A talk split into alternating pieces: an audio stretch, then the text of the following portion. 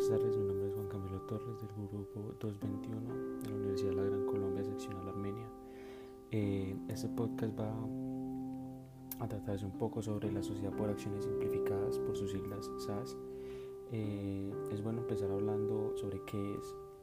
Se dice que fue creada por la Ley 1258 del 2008, además del Decreto 2020 de junio del 2009, eh, basándose en la antigua Ley del Emprendimiento 1014 del 2016 esto con el fin de facilitar, de facilitar la apertura de compañías en Colombia a través de la eliminación del proceso y múltiples trámites.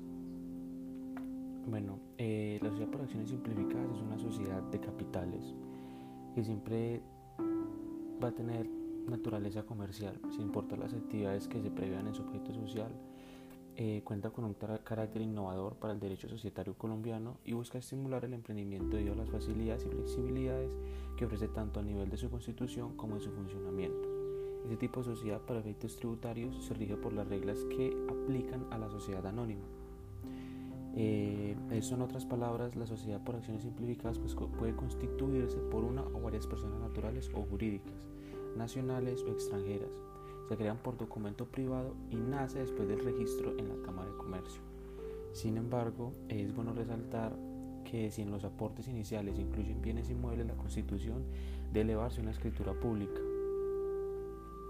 Eh, en resumen, la sociedad por acciones simplificadas puede considerarse una excelente oportunidad para aquellas personas emprendedoras que quieren formalizar y legalizar eh, su actividad comercial transformándola en una empresa limitando su responsabilidad solo al monto del capital en el cual se constituyó la compañía SAS.